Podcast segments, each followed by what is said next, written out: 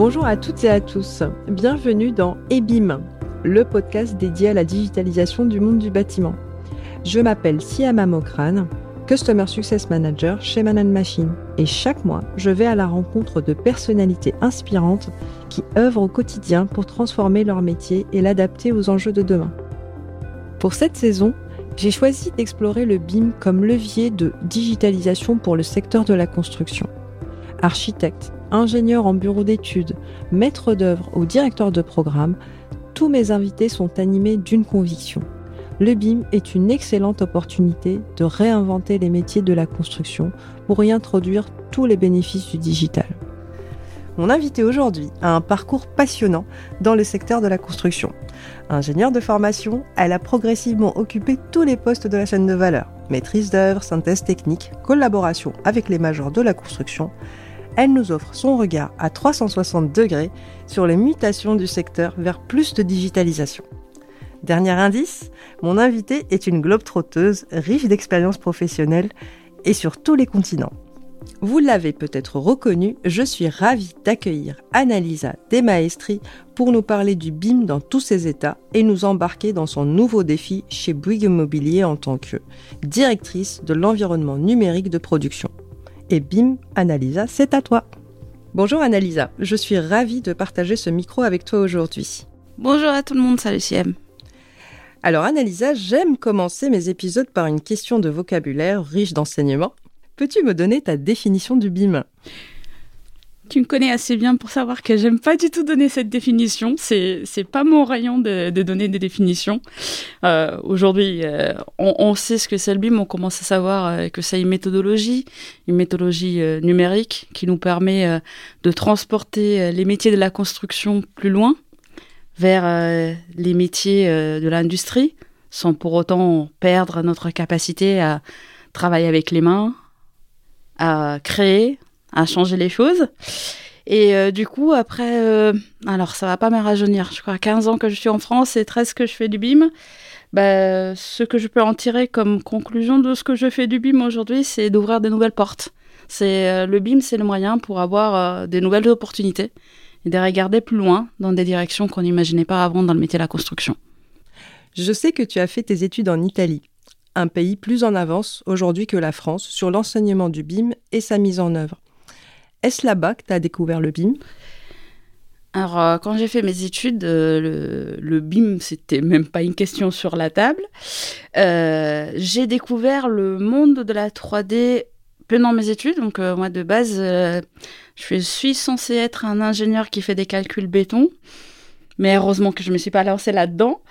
Mais c'est bien dans cette carrière que j'ai vu de la 3D parce que, au fait, pendant ma dernière année, j'ai fait un choix qui était un peu atypique à l'époque, c'était celui de faire un stage de six mois à l'étranger. Pas un Erasmus, un, vrai stage. Et euh, je suis tombée euh, dans l'agence de Dominique Perrault, euh, où on avait des projets à l'international et tout. Et là, on utilisait la 3D, ça a commencé à bien me plaire. Et j'ai travaillé sur un projet italien qui était la gare de, Naples, la gare centrale des trains de Naples, qui est un projet qui a un dessin magnifique d'arbres et euh, cet arbre, il était très complexe euh, en acier et j'ai décidé de prolonger cette, euh, expérience d'arbre pour ma thèse d'ingénieur. Et heureusement, j'avais un très bon ami qui travaillait pour Pixar à l'époque et qui m'a donné un gros coup de main sur les logiciels 3D pour présenter tout ça, le modéliser, lui donner une forme plus présentable et pas juste la forme qu'on avait de calcul d'ingénierie. Et c'est comme ça que je me suis rapprochée à ce monde-là. Puis euh, par la suite, euh, bah, juste, euh, je crois, deux mois après que, que j'ai terminé ma thèse et que j'ai eu mon diplôme, je suis partie en France directement parce que j'estimais qu'à l'époque, il n'y avait pas d'avenir dans les métiers de la construction en Italie. Et je suis tombée, il faut le dire tout à fait par hasard, chez Philippe Stark. Chez Stark, qui cherchait à l'époque des stagiaires en 3D, dessin. Euh, il y avait un joli test. Hein. Quand on arrivait, euh, il fallait deviner avec quel logiciel étaient faits les dessins. Et grâce à cet ami qui était chez Pixar, j'avais pu découvrir ce que c'était. Et du coup, bah, j'avais passé mon test. Ouf et à partir de là, au fait, tout le process qu'eux, avaient déjà en cours pour travailler, au fait, c'était un projet, euh, un process numérisé. des chaises au mobilier, quand on pense bah, aux chaises très connues, transparentes, voilà, ces systèmes-là, il est complètement numérisé. Et donc, de la conception à la production, j'ai commencé à voir comment ça fonctionnait. Et puis, un peu après, je crois, de deux ans après à peu près, j'ai eu la chance de rentrer dans l'un des projets phares de Paris et euh, du BIM, même si à l'époque ça s'appelait pas comme ça, qui est la Fondation Louis Vuitton. Un projet qui euh, nécessitait de la 3D d'abord par la forme et la complexité. Et puis, bah, c'est devenu une nécessité de construction euh, qui nous a amené très loin. tellement loin que bah, à un moment donné, on a commencé à créer des premières expériences qu'aujourd'hui on retrouve hein, dans les documents quand on travaille en BIM. Mais à l'époque, on faisait comment est-ce qu'on dit, test and learn, quelque chose de ce style-là. Et on avait même euh, des, pièces, des, des, war rooms, où, au fait, on se mettait tous ensemble, euh, les gens des calculs, les gens de la synthèse d'exécution, les concepteurs, pour trouver les solutions à un ouvrage très complexe qui finalement euh, est une, la, première expérience d'industrialisation d'un ouvrage qui n'a rien de simple en termes de forme, qui ne ressemble pas aux autres, et qui finalement nous a aidé aussi à démontrer que industrialiser ça amène un peu plus loin qu'à faire des cubes.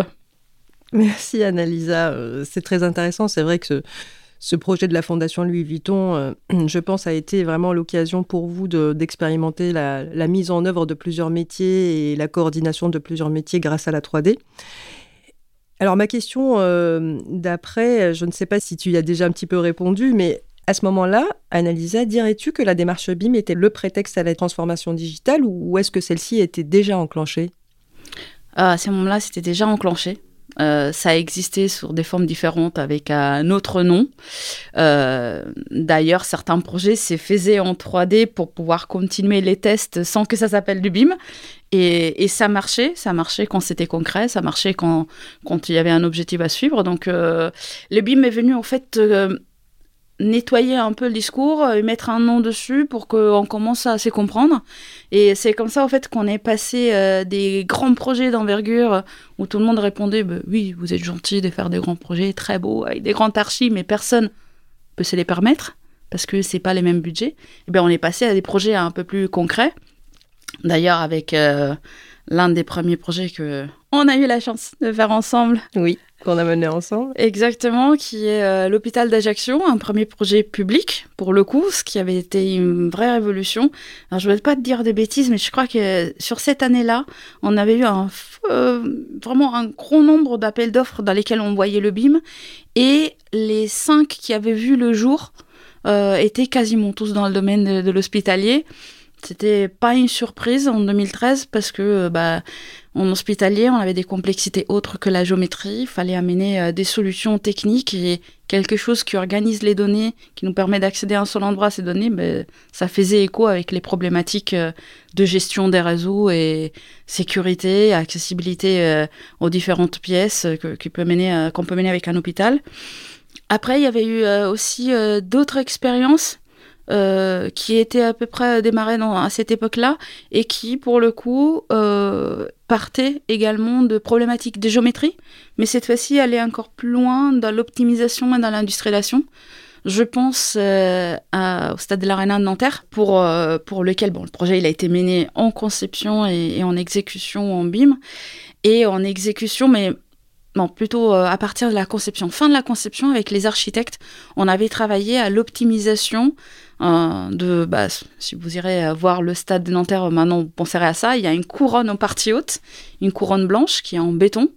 Et au fait, elle était euh, vraiment très complexe à construire. Il fallait un nombre euh, vraiment important de moules pour pouvoir créer ces panneaux euh, dont certains font plus de 5 mètres de haut pouvoir les transporter, pouvoir les monter sur place, y accéder alors que le site de, Nanterre, euh, bah, il y a des bâtiments à côté, on n'est pas au milieu euh, d'un grand parc vide.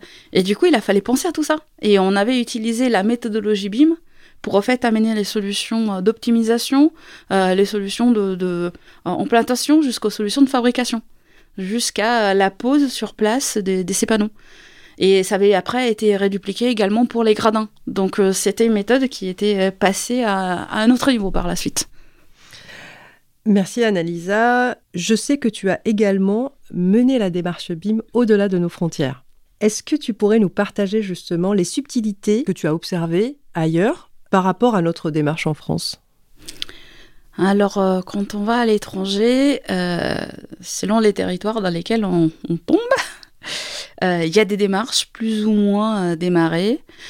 typiquement, si on pense à Dubaï, c'est des démarches plus anglo-saxonnes.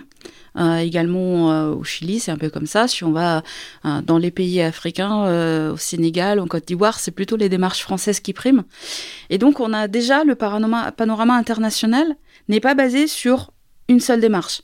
En fait, on réduplique un peu euh, ce qu'on connaît euh, ici. Hein. Tout le monde euh, a une idée de ce qui est la numérisation, veut l'adapter à son territoire, et c'est bien que ce soit comme ça, puisque tous les territoires ne travaillent pas de la même façon, et on s'inspire, en fait, de, ce qu'on appelle les cousins, pour mettre en place une démarche qui nous parle.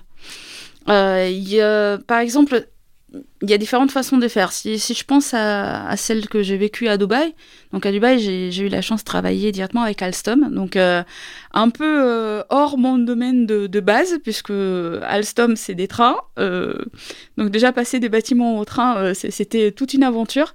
Mais en fait, c'était une équipe de personnes qui avaient envie d'amener la démarche numérique, peu importe qu'elle s'appelle BIM ou autre chose, sur un projet d'envergure qui est donc euh, l'extension du métro euh, de Dubaï. Donc il y avait la ligne principale, il fallait faire l'extension pour l'Expo 2020, devenu 2021. Donc pour ça, il fallait faire euh, une nouvelle, un nouveau tracé. Et sur ces tracés, il y avait des ouvrages d'art, mais il y avait également sept gares de métro à positionner. Et euh, chose qui était assez impressionnante, c'est qu'on arrive sur ces projets tous convaincus du fait qu'il faut faire du numérique. C'est euh, même dans le cahier des charges, il y a écrit qu'il faut faire du BIM. Et puis on se retrouve avec quelque chose euh, qui finalement retrouve un peu partout. C'est-à-dire qu'en face, on nous explique bah, qu'il y a un gros bouquin sur les méthodologies de travail en maintenance et qu'il faut intégrer ces gros bouquins, donc du papier, dans une démarche ultra numérique. Et il faut mettre les deux ensemble parce que c'est lui qui va gérer l'ancienne ligne et la nouvelle. C'est les mêmes. Et donc, on a travaillé dès le départ, et ça, j'avais trouvé super intéressant d'avoir euh, l'exploitant directement avec nous dès la conception. Et c'est dire finalement qu'il fallait imaginer la conception et l'évolution des maquettes, d'abord vis-à-vis euh, à des phases de visa et des validations, mais après, il fallait switcher l'organisation des maquettes dans ce qu'on appelle des clusters de gestion. Et donc, il fallait imaginer vraiment ce switch dès le départ.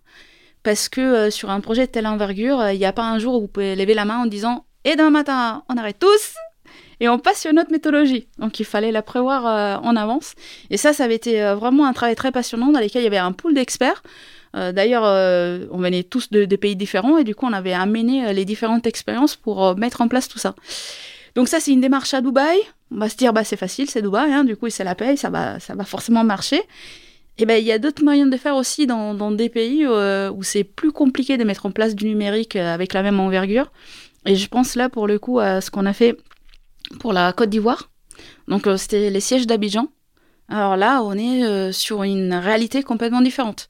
Vous avez un projet français porté par des grands bureaux d'études et architectes français qui débarquent dans un pays où le numérique dans le bâtiment, c'est une nouveauté et il y a un architecte local qui est très porteur, Kofi Diabaté, et qui s'est dit oui, nous on veut y aller.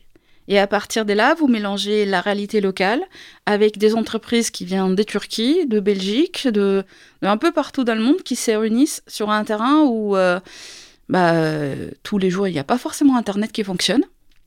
Et le projet doit quand même avancer. Et là, pour le coup, il faut savoir aussi médier entre ce qui est l'envie de faire du tout bim et la réalité d'un chantier qui doit avancer et être capable de rattraper ce qui est vraiment important et de laisser courir ce qui peut être résolu sur place et remis dans une maquette par la suite. Donc c'est encore une autre réalité, c'est encore une autre façon de faire. Voilà. C'est très intéressant en fait ce que tu nous dis là, c'est qu'en fait la réalité du BIM n'est pas que euh, liée aux outils digitaux, mais on peut euh, justement mettre le BIM au service d'un projet en l'adaptant à la situation locale. Alors ça peut être très performant comme à Dubaï, mais comme ça peut être, euh, on va dire, peut-être un peu moins performant, mais utile malgré tout à Abidjan. tout à fait. C'est comme pour tout, hein, dans nos téléphones. S'il faut penser juste à ça, on a des dizaines et des dizaines d'applications on peut tout faire avec, mais combien on utilise vraiment? Et eh bah ben, voilà, faut réfléchir euh, au BIM à son utilisation de la même façon. Et quand on sera tous prêts à manipuler 50 euh, 000 applications, ben, ça viendra tout seul. Voilà. tu es désormais aujourd'hui chez Bouygues Immobilier avec un nouveau challenge. Peux-tu nous en dire un petit peu plus? Effectivement, un nouveau challenge, nouvelle aventure. Euh, j'ai crois que j'ai dû faire le parcours sur à peu près tous les métiers de la construction à la conception jusqu'à l'AMO. J'avais monté la chaîne à l'inverse.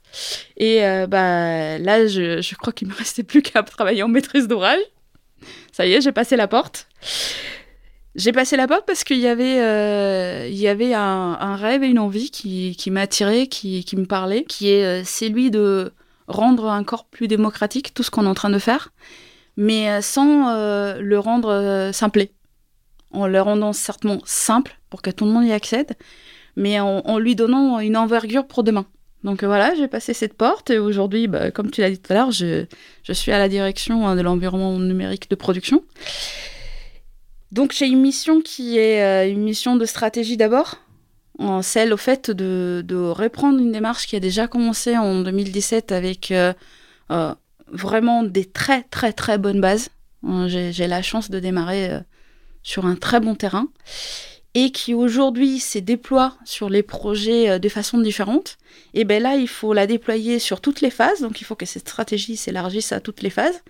Et puis euh, sur ça, il faut mettre ben, une partie de gouvernance pour que euh, du coup euh, l'application se fasse aussi de la bonne façon et que puis on puisse embarquer euh, tous les interlocuteurs. Et sur cette gouvernance, ben, il faudra aussi amener une partie de formation qui est ma, deuxième, troisième ou quatrième vie, je sais plus, mais qui, me fait toujours plaisir. Parce que ça fait des années que, que je forme les gens et que je partage ce que, ce que j'aime. Donc ben, je le remets là-dedans aussi.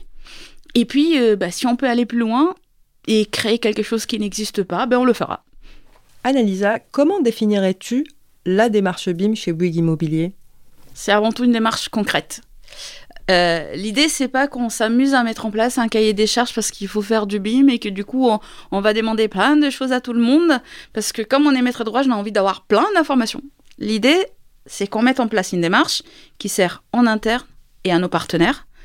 Il y aura certainement des objectifs pour lesquels bah, ça servira plus à nous qu'à nos partenaires, mais on a aussi intégré des objectifs qui vont servir au projet. Et on n'en a pas intégré des millions, on a intégré des objectifs par phase pour lesquels on peut derrière calculer la performance, calculer la nôtre, celle aussi de nos partenaires. On a aussi choisi des, des, pistes qui nous permettent euh, de regarder à la qualité, euh, de regarder euh, au suivi, de regarder au coût. Voilà, on n'est pas allé chercher euh, sur les premières étapes de la démarche euh, le nouveau monde. Comme je disais, ça sera, la, suite, ça. Du coup, c'est pour ça qu'elle est très concrète et elle se concrétise en partant de la phase des études. Et donc, on a une ambition, que celle pour 2024, d'avoir le 100% des projets en BIM pour la phase de conception précise. Dans cet objectif de 2024, quel exemple de service vous proposez à vos clients finaux?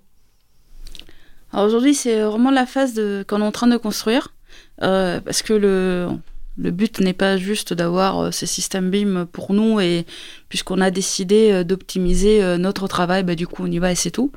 L'idée, c'est vraiment de pouvoir proposer aux clients quelque chose de différenciant.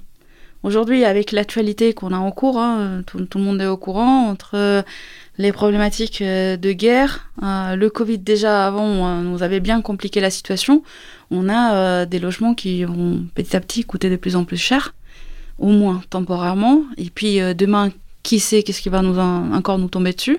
Donc déjà, première chose qu'on veut faire, c'est être sûr de pouvoir maîtriser ses coûts pour maîtriser l'offre qu'on donne à nos clients et pour la rendre accessible et pas oublier quelqu'un sur la route. Donc on a des offres qui vont dans cette direction et grâce à la numérisation, c'est concrétise. Et après, on regarde un peu plus loin. Aujourd'hui, on sait que grâce au numérique, on peut immerger les clients dans les bâtiments.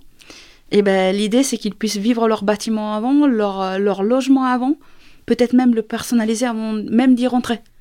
Et pouvoir avoir du coup quelque chose qui leur ressemble dès le moment dans lequel ils vont rentrer dedans. Donc ça, c'est déjà deux, deux pistes que euh, je vais traiter et essayer de développer dans les prochaines années.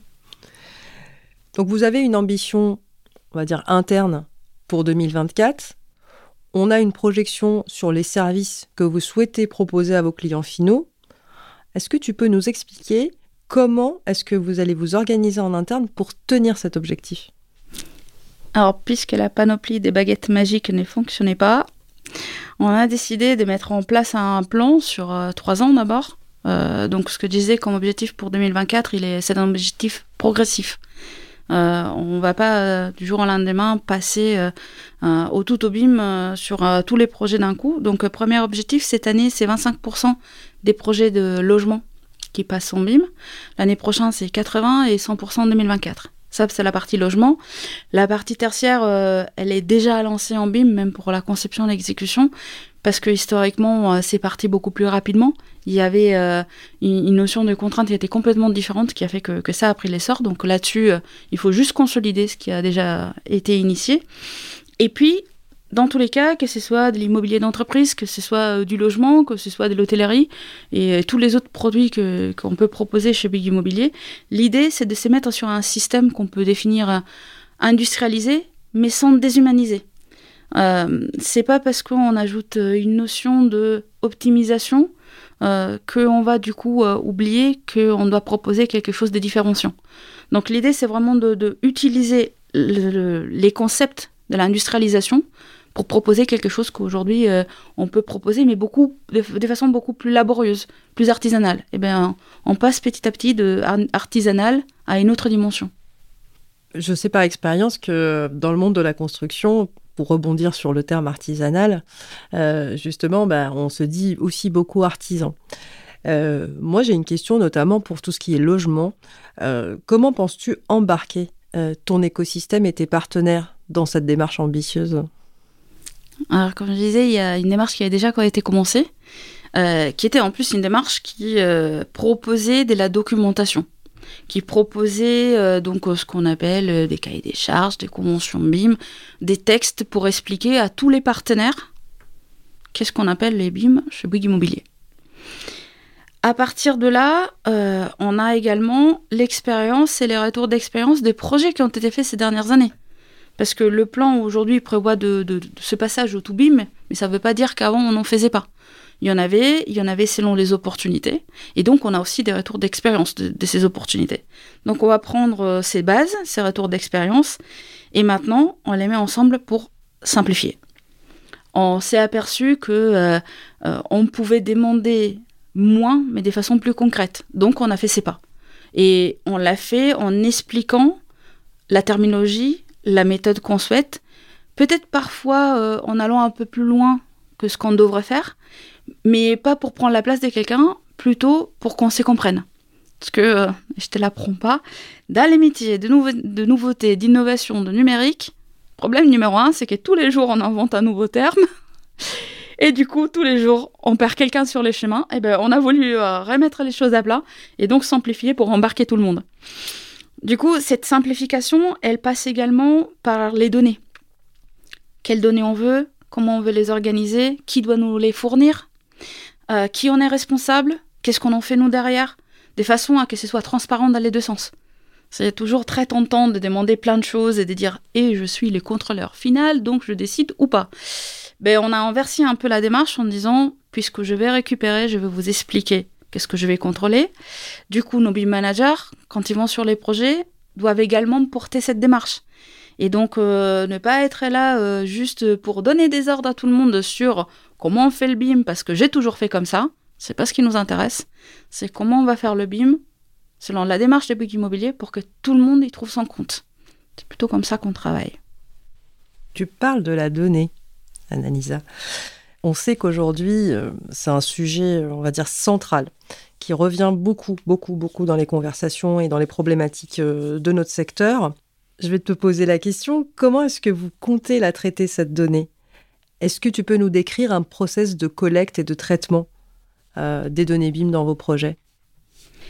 Alors, on a tout d'abord la simplification, puis l'organisation. Donc, on part d'une base qui explique comment on va récupérer la donnée.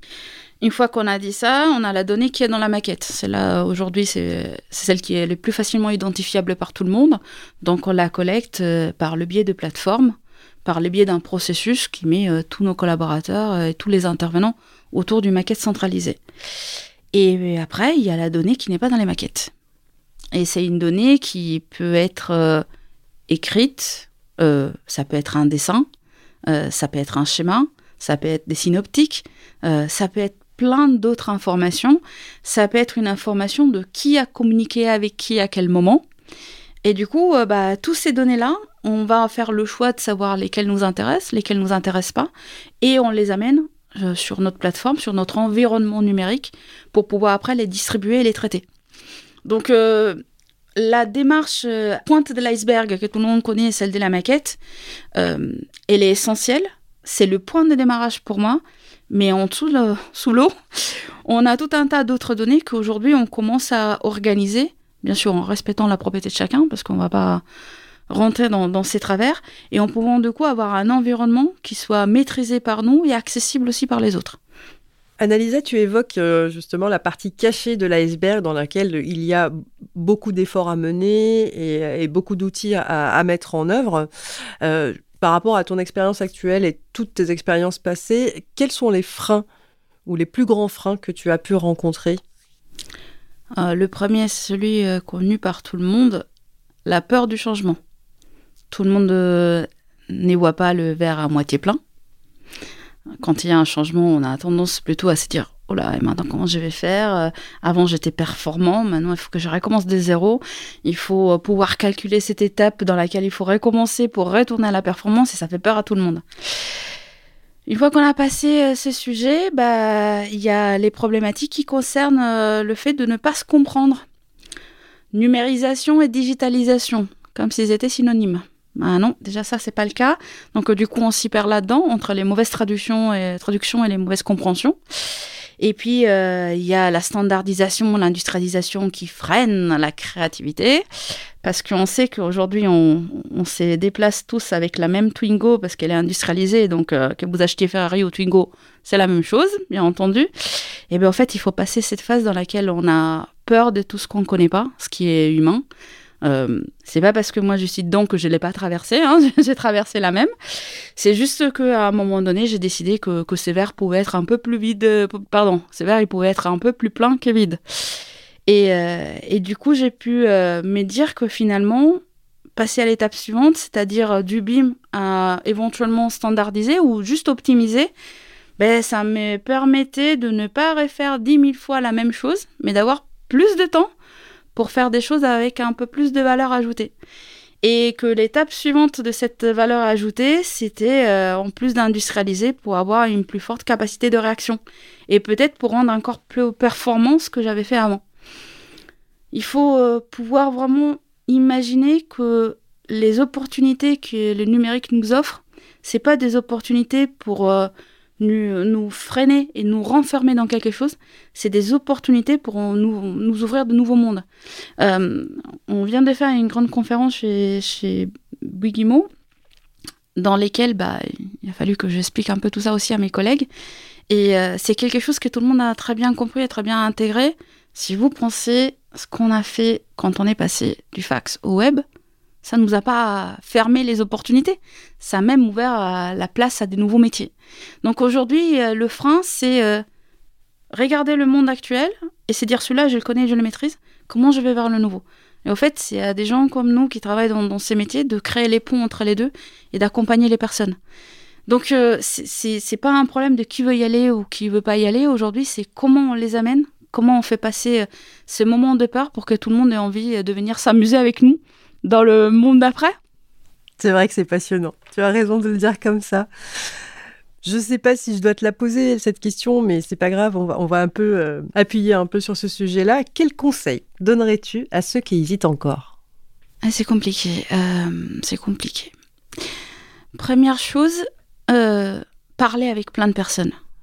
N'y prenez pas un seul retour d'expérience de ce qu'est le BIM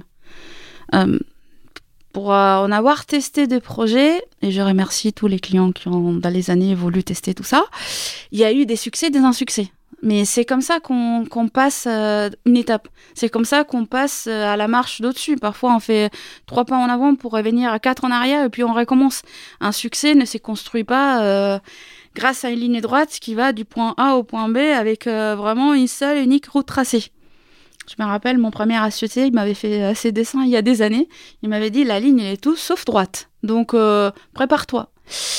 C'est pour ça qu'il faut aller voir ce qui s'est passé ailleurs, qu'il faut prendre plusieurs retours d'expérience, qu'il ne faut pas se confiner à ce qu'on a connu, positif ou négatif, et qu'il faut à un moment donné c'est dire bah, tous ces gens-là qui sont en train de travailler dans le numérique ne sont pas là pour m'enlever du travail, ils sont là pour m'aider à faire mieux et à m'enlever tout le travail vraiment pas intéressant que je suis en train de faire aujourd'hui parce que j'ai des idées et je veux faire beaucoup plus et je veux amener plus à mon métier. Moi, je commencerai par là. Merci beaucoup, Annalisa. Si les gens qui nous écoutent euh, veulent te contacter et continuer euh, la discussion avec toi, où est-ce qu'ils peuvent te trouver? LinkedIn, sans aucun souci. Vous pouvez me contacter là-dessus. Euh, ça sera plus simple. Et puis, bah, sinon, je suis Guimau. Et bim, c'est fini pour aujourd'hui. Rendez-vous sur la page LinkedIn de Man Machine pour continuer la discussion avec Annalisa. Si ce podcast vous a plu, parlez-en autour de vous et donnez-lui 5 étoiles sur votre plateforme d'écoute préférée. À très vite pour un nouvel épisode.